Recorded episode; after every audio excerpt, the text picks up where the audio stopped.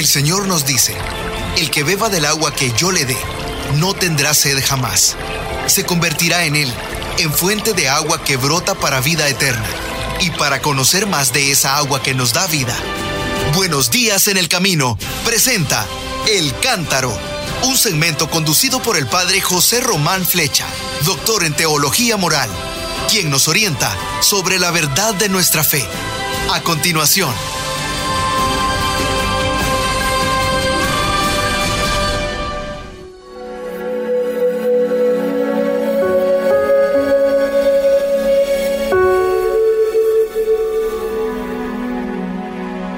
Hola, soy el padre José Román Flecha, de la Diócesis de León, España.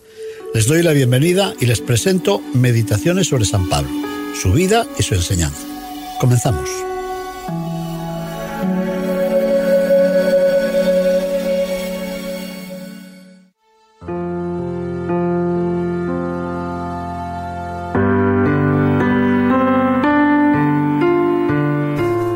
Las ciudades de San Pablo. Jerusalén, el perseguidor de los Galileos. San Pablo nació en Tarso de Cilicia, una ciudad que se encuentra fuera del ámbito palestinense. Su familia pertenece a ese grupo numeroso de judíos que habían elegido los caminos de la diáspora. Siendo todavía joven, debió de trasladarse a Jerusalén para proseguir su iniciación religiosa. Una vez en Jerusalén, Saulo acudió a un centro de estudios bíblicos, Bet Hamidrash, con el fin de introducirse en el conocimiento de la ley. Allí debió de encontrarse con Gamaliel. Era un hombre sabio y moderado. Gracias a su oportuna intervención, el Sanedrín dejó en libertad a los apóstoles cuando eran acusados de predicar el nombre y la doctrina de Jesús, según cuenta el libro de los Hechos de los Apóstoles en el capítulo 5. Jerusalén había de ejercer sobre Saulo una enorme fascinación. En la ciudad santa fue creciendo su conocimiento de las escrituras y las fue haciendo suyas. A ellas se refiere cuando trata de resumir los proyectos más importantes de su vida. Así dice en la carta a los romanos. Desde Jerusalén y en todas direcciones hasta el Ilírico he dado cumplimiento al Evangelio de Cristo. La atención misional de Pablo se vuelca con intensidad a todas las comunidades, pero siempre mantendrá una relación especial con Jerusalén.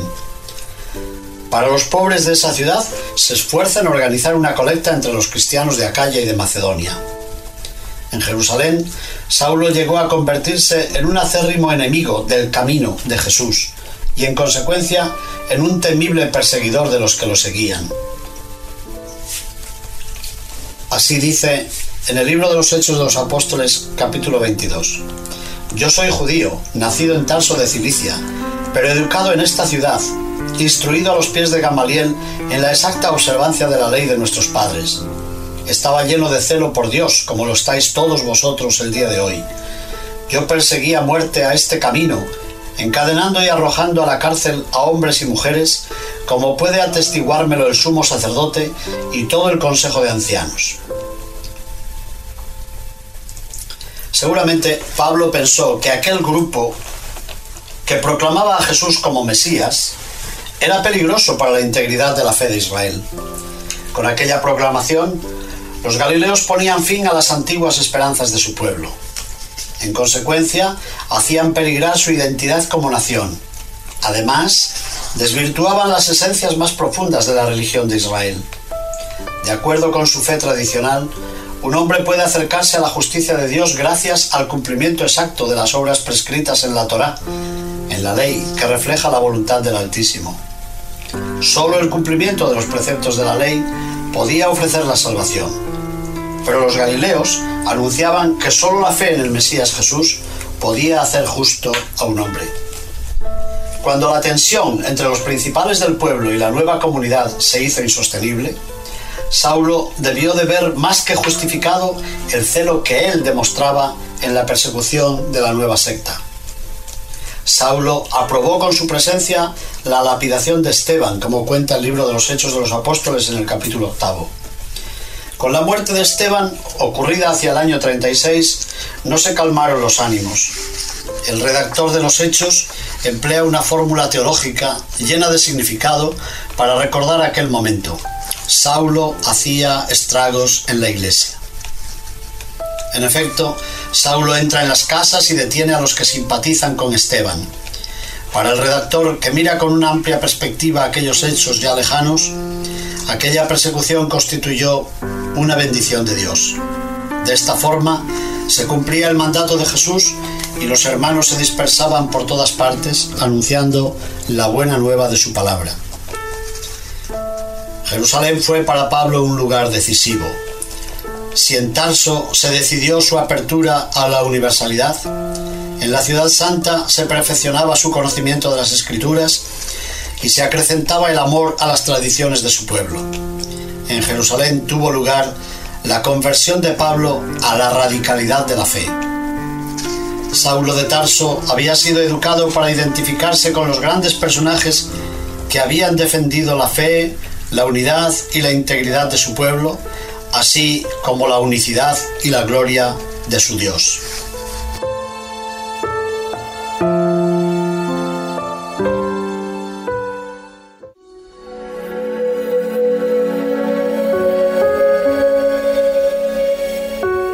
Los amigos de Pablo.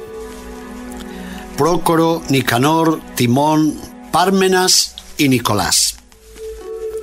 Los nombres de estos santos varones se encuentran en el libro de los Hechos de los Apóstoles. Sus nombres griegos los delatan.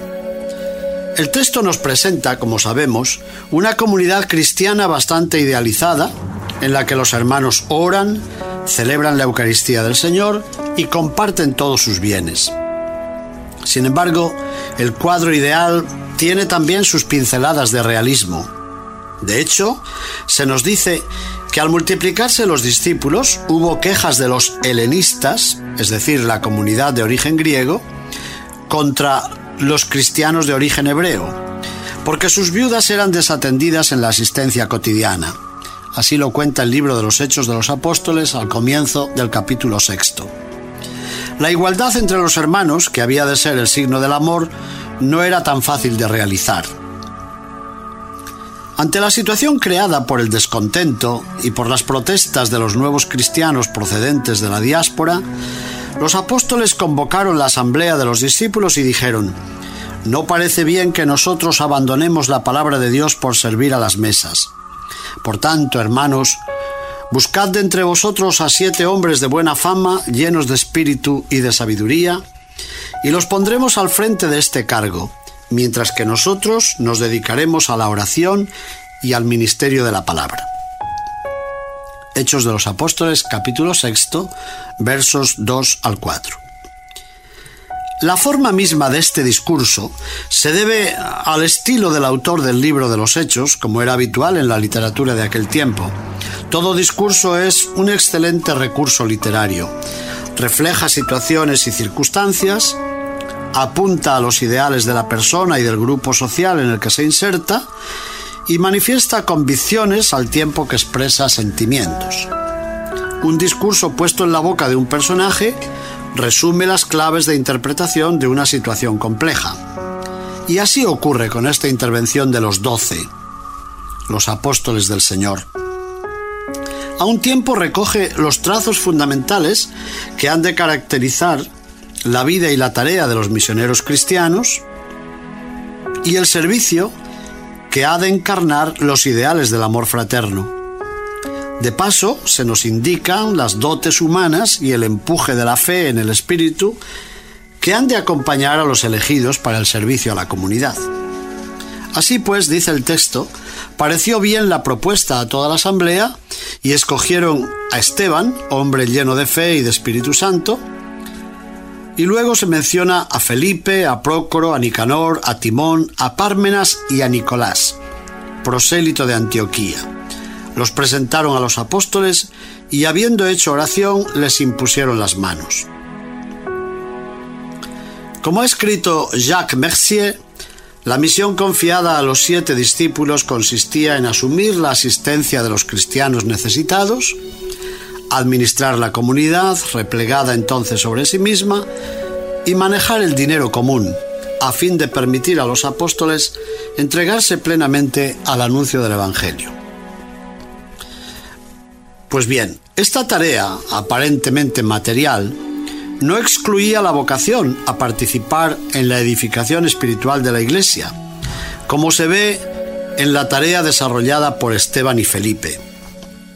De ello se ha de ocupar a continuación el texto de los Hechos de los Apóstoles. También la Iglesia les dedica un día especial para evocar su memoria y celebrar su servicio al Evangelio y a los discípulos de Jesucristo. Por todos los detalles que aquí se recogen, hemos de pensar que también los otros, es decir, Prócoro, Nicanor, Timón, Pármenas y Nicolás, estaban dotados de aquellas cualidades naturales y de aquellos dones del Espíritu que los hacían aptos para la misión que se les confiaba.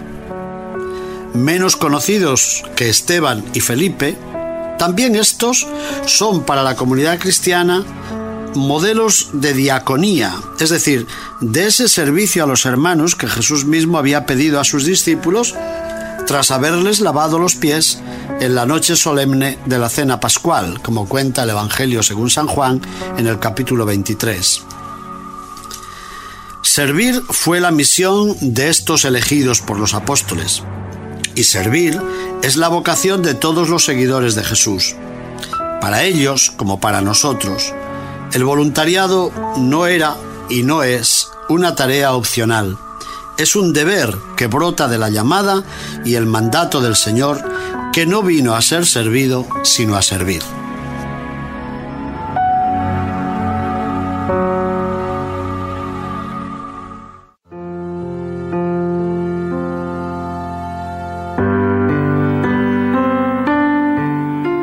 Discursos de San Pablo el discurso en Antioquía de Pisidia. Regresando de Chipre al continente durante su primer viaje misionero, Pablo y Bernabé llegaron a Antioquía de Pisidia. El sábado entraron en la sinagoga. A invitación de los jefes, Pablo se levantó y dirigió a la asamblea el primer gran discurso de los que se recogen en el libro de los Hechos de los Apóstoles, comparable, por cierto, al que un día pronunciará en Atenas. En este discurso de Antioquía de Pisidia, el apóstol hace un breve recorrido por la historia de Israel. Partiendo de la permanencia en Egipto, recorre los pasos del Éxodo, la época de los jueces y la llegada de los reyes Saúl y David. En ese momento, Pablo afirma que de su descendencia Dios, según la promesa, ha suscitado para Israel un Salvador, Jesús, precedido por Juan el Bautista. En un segundo momento, Pablo recuerda a aquella comunidad judía que vive en la diáspora que las antiguas escrituras que se leen cada sábado en las sinagogas se han cumplido en la muerte y la resurrección de Jesús, el cual se apareció durante muchos días a los que habían subido con él de Galilea a Jerusalén y que ahora son testigos suyos ante el pueblo. Deliberadamente, el fariseo Pablo, que cree en la resurrección de los muertos, alarga su discurso para explicar la coherencia de este misterio con la fe de sus antepasados. Dice, también nosotros os anunciamos la buena nueva de que la promesa hecha a los padres Dios la ha cumplido en nosotros, los hijos, al resucitar a Jesús, como está escrito en los Salmos. Hijo mío eres tú, yo te he engendrado hoy. Y que le resucitó de entre los muertos para nunca más volver a la corrupción, lo tiene declarado al decir, os daré las cosas santas de David, las verdaderas. Por eso dice también en otro lugar, no permitirás que tu santo experimente la corrupción. Ahora bien, David, después de haber cumplido en sus días la voluntad de Dios, murió, se reunió con sus padres y experimentó la corrupción. En cambio, aquel a quien Dios resucitó no experimentó la corrupción. Hasta aquí las palabras de Pablo. Efectivamente, la resurrección de Jesús no es un mero acontecimiento del pasado, sino que exige una respuesta concreta en la fe y en la conversión de los creyentes. Así lo explica Pablo en un tercer momento de su discurso. Tened pues entendido, hermanos, que por medio de éste se os anuncia el perdón de los pecados y la total justificación que no pudisteis obtener por la ley de Moisés, la obtiene por él todo el que cree. Cuidad, pues, de que no sobrevenga lo que dijeron los profetas. Mirad, los que despreciáis, asombraos y desapareced, porque en vuestros días yo voy a realizar una obra que no creeréis aunque os la cuenten. Hechos de los Apóstoles, capítulo 13, del 16 al 47. Con estas palabras del profeta Habacuc se cierra el primer gran discurso de Pablo a los hijos de su pueblo. A primera vista no fue malo el resultado. De hecho, al salir de la sinagoga, los judíos rogaban a los misioneros que les hablasen sobre estas cosas el siguiente sábado. Es más, muchos judíos y prosélitos que adoraban a Dios siguieron a Pablo y a Bernabé. Estos conversaban con ellos y les persuadían a perseverar fieles a la gracia de Dios. Sin embargo, las cosas fueron cambiando de aspecto a lo largo de la semana. El sábado siguiente los judíos se dedicaron a contradecir con blasfemias cuanto Pablo decía. Entonces Pablo y Bernabé dijeron con valentía, era necesario anunciaros a vosotros en primer lugar la palabra de Dios, pero ya que la rechazáis y vosotros mismos no os consideráis dignos de la vida eterna, mirad que nos volvemos a los gentiles, pues así nos lo ordenó el Señor. Para confirmar aquella misión, el apóstol apela a uno de los poemas que en el libro de Isaías se refieren al siervo de Dios. Te he puesto como la luz de los gentiles, para que tú seas la salvación hasta el fin de la tierra. Esta declaración de Pablo suscita dos efectos contrarios. Los gentiles se alegran, glorifican la palabra del Señor y abrazan la fe. La palabra del Señor se difunde en toda la región. Pero los judíos promueven una persecución contra Pablo y Bernabé y les echan de su territorio. Estos abandonan la ciudad y se dirigen a Iconio. Los discípulos, en cambio, se llenan de gozo y del Espíritu Santo.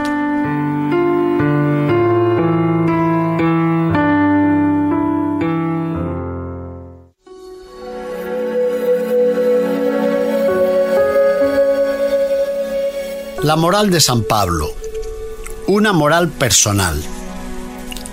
Saulo de Tarso era un judío ejemplar, como varias veces ha confesado en sus cartas.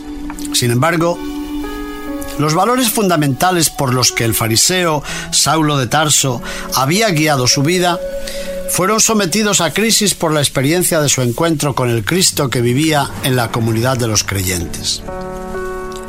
Por eso se puede decir que la moral de San Pablo es una moral profundamente personal. Y lo es en cuanto hunde sus raíces en su propia experiencia de persona, en sus decisiones más hondas, ribeteadas por su circunstancia de fariseo celoso del cumplimiento de la ley. Pablo tiene conciencia de que ya no es él, él solo, y solo él, quien vive y quien organiza su propia existencia, sino que en él vive Cristo, como escribe en la carta a los Gálatas, en el capítulo segundo, versos 20 al 21. Toda su vida es Cristo. Su vivir es Cristo, dice también a los filipenses en el capítulo 1, verso 21. Evidentemente, esa condición de vivir unido a Jesucristo no es exclusiva suya. La comparte con los hermanos que han aceptado a Jesús como su Señor y Salvador. Esa conciencia de ser una nueva creación, una nueva planta, como dice en la carta a los romanos y en la segunda carta a los corintios, le lleva a criticar tanto la corrupción de la moral griega como la altanería seguridad de la moral judía de su tiempo, que constituye una verdadera blasfemia contra Dios. Es necesario insistir en el lugar central que Jesucristo ocupa en su vida. Pablo considera la vida cristiana, desde el bautismo hasta la gloria, como una unión progresiva con el Cristo Señor. Se trata de una unión dialéctica marcada profundamente por las tensiones que impone, por una parte, el haber muerto a la ley por el vínculo que nos une a la muerte de Cristo, y por otra, el continuar sirviendo en la carne a la ley del pecado. En Cristo, los creyentes han sido salvados, de modo que la salvación es una nueva relación con Dios por Cristo en el Espíritu. En Cristo, el Padre ha querido ya reconciliarlos, y esa vinculación a Cristo se convierte en fuente del ser cristiano y del actuar cristiano. Pero esa unión con Jesucristo no puede darse por concluida de una vez por todas. El cristiano ha de seguir rogando y viviendo. Con la imagen que Pablo utiliza, ha de continuar regando y cuidando esa nueva planta. Así pues, la moral de Pablo es personal en cuanto que se despierta en el encuentro con la persona de Cristo, que somete a prueba sus seguridades anteriores y su justicia anterior para ofrecerle una nueva justicia, la del que vive en Cristo Jesús pero su moral podría calificarse de personal todavía en cuanto que abarca a la totalidad de la persona, en su vida privada y en sus responsabilidades sociales.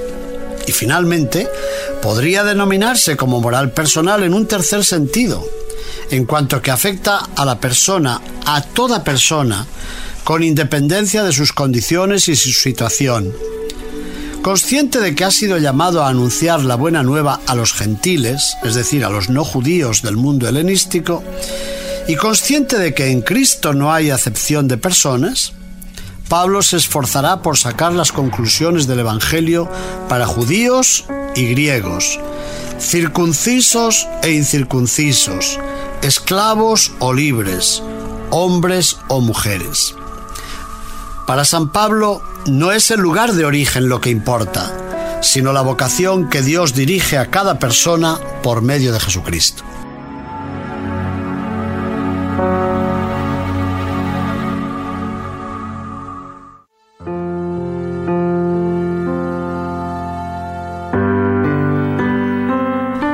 Las oraciones de San Pablo, los dones de la fe y del consuelo. Por medio de Timoteo, Pablo había recibido buenas noticias sobre la marcha de la joven comunidad de Tesalónica. En su segunda carta a los tesalonicenses, vemos que el apóstol integra aquellas informaciones en su oración constante. Lo que resulta sorprendente a primera vista es que no solo agradece a Dios el progreso de los hermanos en la fe, sino también las dificultades y persecuciones de que ya son objeto no es que el mal resulte agradable. El cristiano no se gloría del dolor. Lo considera como un signo y un anticipo del juicio de Dios sobre la historia humana. La confianza en la fidelidad de Dios lleva a San Pablo a ver los padecimientos del presente en relación con el premio que él ha prometido a los que se mantienen fieles en la fe. Dice así, tenemos que dar en todo tiempo gracias a Dios por vosotros, hermanos, como es justo, porque vuestra fe está progresando mucho y se acrecienta la mutua caridad de todos y cada uno de vosotros, hasta tal punto que nosotros mismos nos gloriamos de vosotros en las iglesias de Dios por la tenacidad y la fe en todas las persecuciones y tribulaciones que estáis pasando. Esto es señal del justo juicio de Dios, en el que seréis declarados dignos del reino de Dios por cuya causa padecéis. Segunda carta a los tesalonicenses, capítulo 1, versos 3 al 5. Es especialmente importante esa última observación.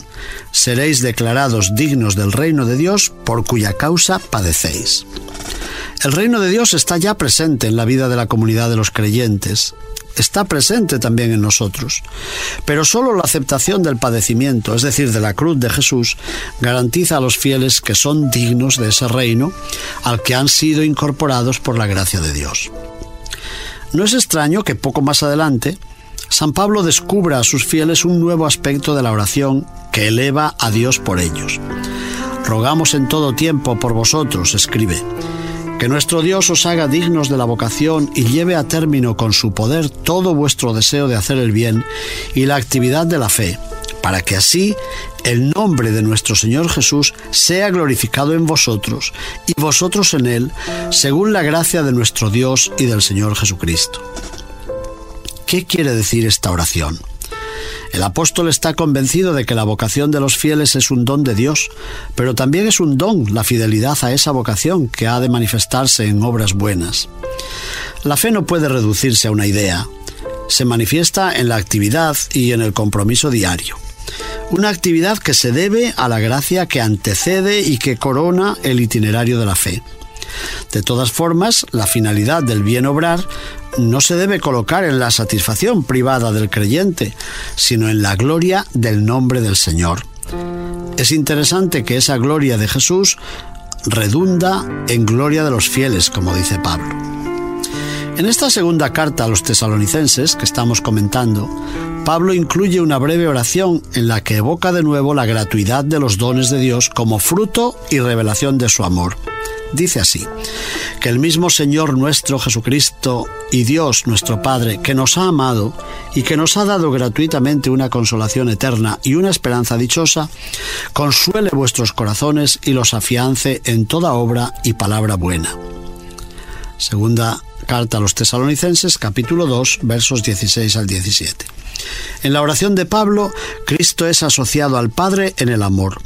Pero si el fruto del amor es la consolación, podemos pensar que el apóstol piensa en el Espíritu Santo consolador. Por tanto, las obras buenas y las palabras buenas brotan de ese amor trinitario que caracteriza la vida cristiana.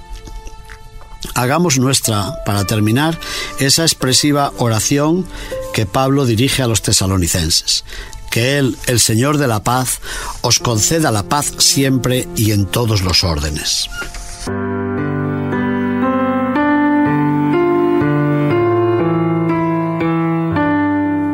Gracias por acompañarme en este espacio de reflexión.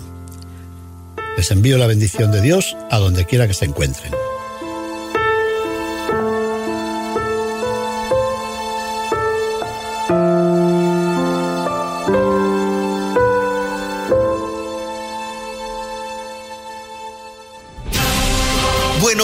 En el camino presentó El Cántaro con el padre José Román Flecha. Esperamos que hayas disfrutado de este mensaje producido por El Sembrador. Si resides en Los Ángeles y a sus alrededores, recuerda que puedes ver la programación de ESNE las 24 horas al día a través de la señal abierta digital en Canal 56.2 y por la radio. También nos puedes escuchar y ver por medio de la aplicación ESNE en tu celular. Búscanos en las redes sociales y en nuestro canal de YouTube como Noel Díaz ESNE. No te pierdas la gran variedad de mensajes y artículos religiosos para el crecimiento de tu vida espiritual. El número de nuestras oficinas es el 773-777-7773 y puedes visitarnos por internet a elsembrador.org. El Sembrador Nueva Evangelización. Gracias por ser parte de esta gran familia. ¿Sabías que? La 540M en Salinas, California es la primera estación de ESNE, con programación 100% católica, totalmente en inglés, y la gran noticia es que la puedes escuchar en cualquier parte del mundo, a través de la página jesusthesower.com y de la aplicación ESNE. Pasa la voz a tus hijos, amigos y familiares que se comuniquen mejor en inglés para que reciban el mensaje de la palabra de Dios.